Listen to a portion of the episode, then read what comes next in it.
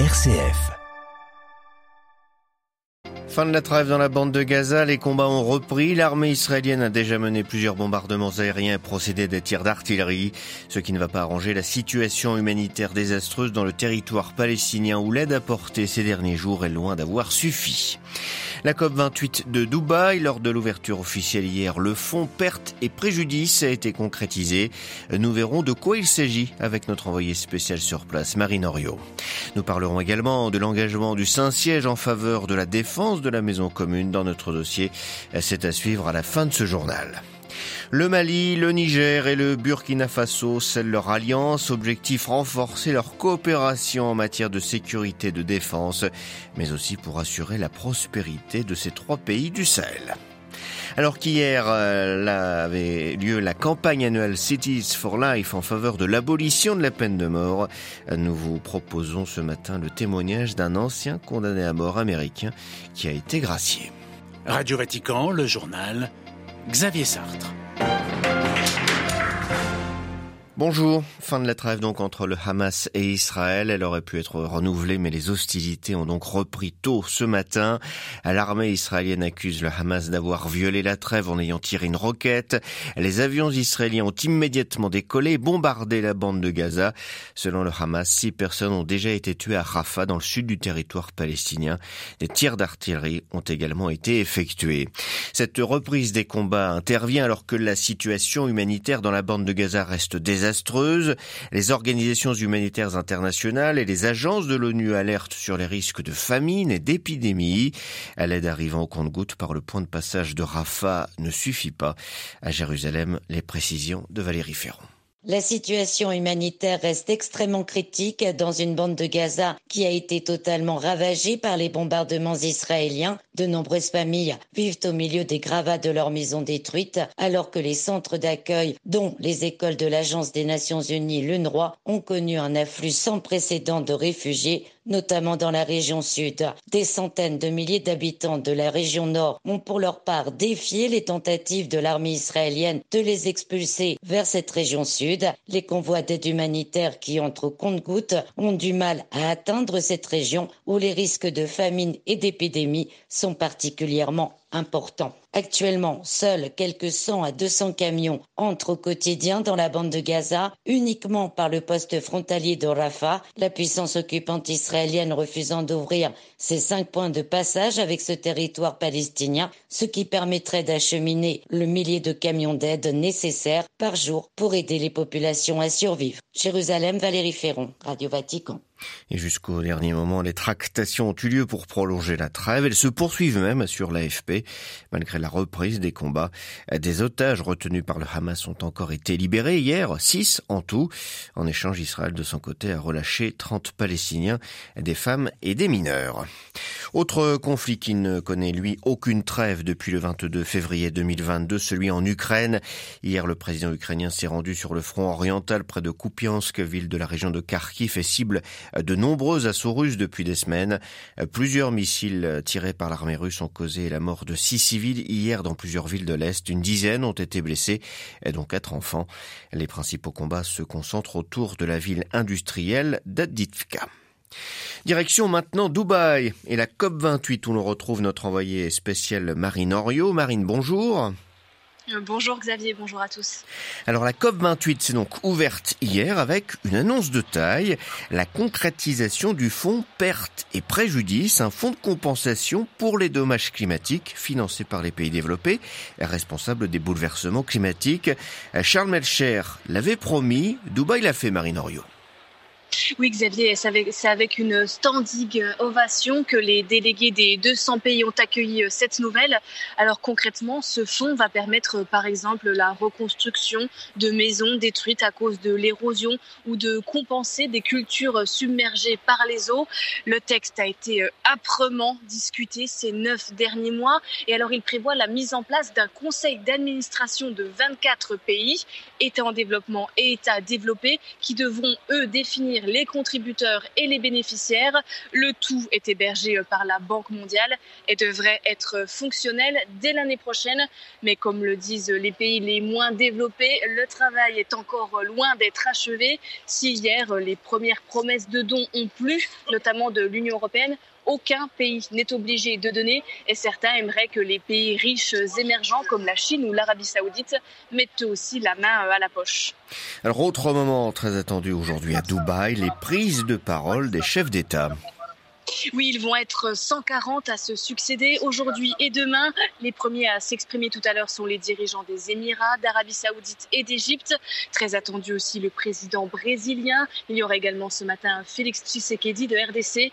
Et puis il y a évidemment les grands absents, Joe Biden et Xi Jinping, qui sont, euh, on le rappelle, à la tête des plus gros pays émetteurs de gaz à effet de serre. Marine Henriot en direct depuis Dubaï et que nous retrouverons régulièrement tout au long de ces prochains jours pour cette euh, COP 28.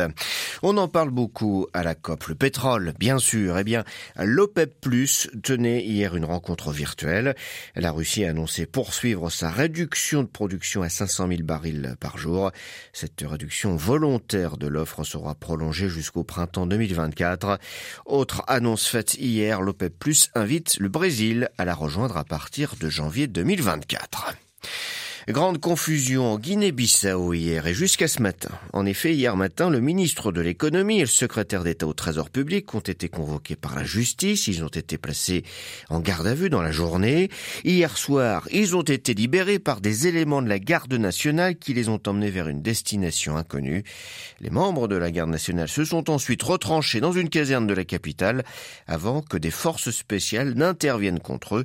Des échanges de tirs ont eu lieu tôt ce matin avant que le calme ne revienne pour le moment. L'Alliance des États du Sahel regroupant le Burkina Faso, le Mali et le Niger, créée en septembre dernier, se précise. Elle devrait devenir bientôt opérationnelle. C'est le résultat de la réunion ministérielle qui a eu lieu hier à Bamako, au Mali. Le point avec notre correspondant dans la région, Adoul Razak Idrissa. Étant tous les trois sur le banc des accusés des organisations régionales auxquelles ils appartiennent, la CEDEAO et l'UEMOA notamment, le Mali, le Burkina Faso et le Niger, qui voulaient au départ uniquement à travers la création de l'Alliance des États du Sahel mettre en commun leurs efforts en matière de défense et de sécurité, envisagent dorénavant de faire plus que cela. Abdoulaye Diop, ministre malien des Affaires étrangères. Nous aspirons entre autres à faire de l'Alliance des États du Sahel un espace où l'indépendance et le développement économique, dans toutes ses composantes, j'allais dire la prospérité, sont solidement ancrés. À cette réunion de Bamako de ce 30 novembre 2023, les mesures politiques, juridiques et de coordination diplomatique de l'AES vont être définies. Là-dessus, le ministre nigérien des Affaires étrangères a proposé quelque chose de simple. Bakari Yaou Sangaré. S'agissant de l'architecture de notre institution, faisons-la simple. Les choses simples sont les plus efficaces. La nouvelle organisation régionale sahélienne se veut plus adaptée aux intérêts des populations, comme le disent les dirigeants militaires à la tête des trois pays. Razak Idrissa à pour Radio Vatican. Hier, plusieurs monuments comme le Colisée de Rome se sont illuminés dans le cadre de la campagne annuelle Cities for Life contre la peine de mort. À cette occasion, nous vous proposons le témoignage de Gary Drinkard. Cet Américain a vécu plusieurs années dans les couloirs de la mort avant d'être gracié après deux procès dans l'État de l'Alabama. Il milite aujourd'hui pour l'abolition de la peine capitale avec la communauté de Sant'Egidio. We're supposed to be a civilized country. On est censé être un pays civilisé, mais c'est de la barbarie. Ce n'est pas de la punition, c'est de la vengeance. Là, on ne punit pas un prisonnier. Le prisonnier, lorsqu'il est condamné à mourir, accepte sa mort et il n'est plus puni, surtout s'il a fait la paix avec Dieu. Le procureur insuffle de la haine aux familles des victimes. Les familles des prisonniers sont punies. Nous prions pour que tout le monde nous aide à abolir la peine de mort, pas seulement aux États-Unis, mais dans le monde entier.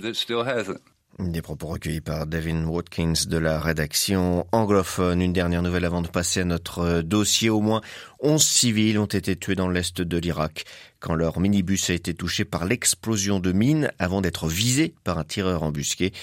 L'attaque a eu lieu hier soir. C'est ce qu'indiquaient ce matin deux responsables sécuritaires de la province.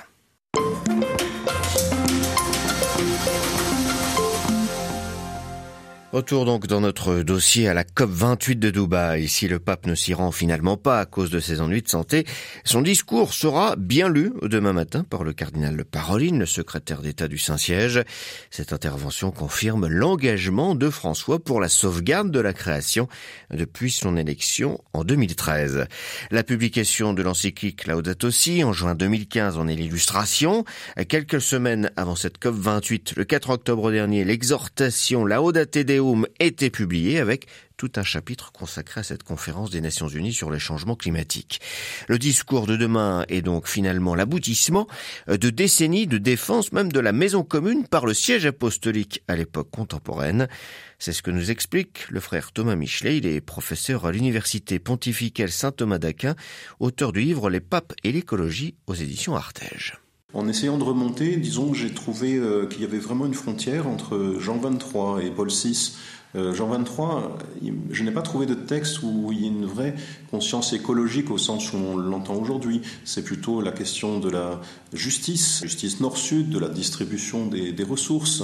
Les ressources sont là et la question c'est de les partager, de les partager équitablement. Mais elles sont conçues encore comme inépuisables. Alors que Paul VI, euh, à mon avis, est le premier qui commence à prendre conscience qu'il y a un problème global de ressources, qu'elles ne sont pas inépuisables. Hein, et on trouve dans un discours à la FAO, euh, ici à Rome, l'expression de catastrophe écologique.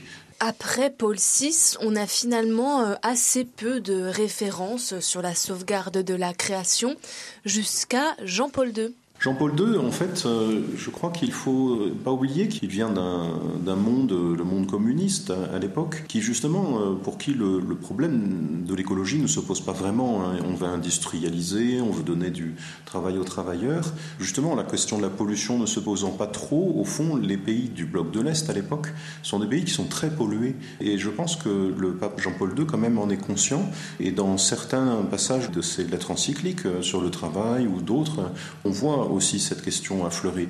Alors ce n'est pas encore une thématique qu'on traite pour elle-même, ce sont plutôt des, réflexions qui arrivent en, cours de route, à, l'occasion d'autres développements, parce qu'il il vit dans un monde qui a été abîmé. Benoît XVI, lui, a pu être surnommé le pape vert. D'où vient-elle euh, cette appellation? Alors d'où vient, qui est le premier à appeler Benoît le pape vert Je n'en sais rien. Peut-être que tout simplement qu'il soit allemand. Mais le fait est que c'est un pape qui a à la fois une doctrine sur la création et aussi une action. Hein, c'est le premier, par exemple, à arriver à ce que le Vatican soit, euh, disons, avec un, bilan euh, carbone euh, équilibré, parce que bah, tout ce qui est dépensé en carbone au Vatican, tout a été compensé par le fait de planter une forêt. Il a aussi mis sur le toit de Lola Paul VI des, des plaques photoélectriques. En dehors de cette action symbolique, il a déjà eu, lui, pour le coup, des documents entièrement sur la question écologique, qui sont passés peut-être plus inaperçu parce qu'il n'avait pas encore la force d'une encyclique, mais on a déjà noté des messages pour la paix euh, entièrement sur l'écologie, hein, protège la, création, euh, et, puis d'autres euh, parties d'encycliques ou des exhortations apostoliques, donc avec des chapitres entiers sur les questions écologiques, avec peut-être aussi parfois le souci de dénoncer des, des attaches un peu néo-païennes de certaines pensées écologiques. Comment François s'inscrit-il dans la continuité sur la question écologique et également euh, comment s'est-il démarqué? Dans le, fond commun de la pensée chrétienne euh, sur la création, c'est justement le concept de création. Euh, c'est qu'on n'est pas simplement dans un environnement où l'homme serait au centre et l'environnement c'est ce qui nous entoure mais qui est un peu extérieur. C'est un, théocentrisme, je pense, qui est, qui est d'abord la marque chrétienne. La nouvelle perception de François qui est très forte, dans l'Audate aussi, hein, c'est cette perception que la planète est devenue un, petit être fragile, au fond le nouvel opprimé, le nouveau pauvre. Finalement, les, pauvres d'aujourd'hui, c'est les générations futures d'une part, et donc ça, s'étend non plus dans l'espace mais dans le temps. Et puis, euh, puis c'est la planète elle-même qui devient cette pauvre petite chose entre les mains de l'homme. Interrogé par Marine Henriot, le frère Thomas Michelet était ce matin l'invité de Radio Vatican.